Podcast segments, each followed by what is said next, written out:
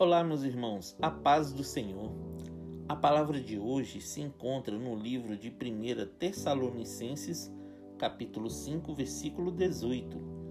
Deem graças em todas as circunstâncias, pois esta é a vontade de Deus para vocês em Cristo Jesus.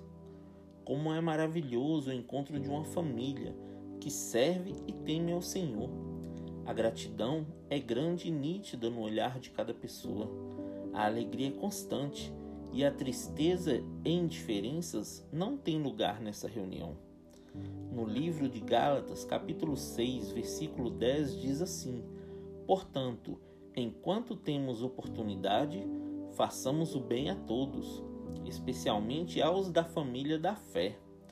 Faça o bem em todo o tempo, querido, especialmente no meio de sua família. Espero que seu final de semana tenha sido uma bênção e cheio de alegria, pois isso nos contagia e nos motiva a iniciarmos a semana com bastante vigor e disposição. Deem graças em todas as circunstâncias, querido. Esta é a vontade de Deus. Amém? Que Deus abençoe você, sua casa e toda a sua família.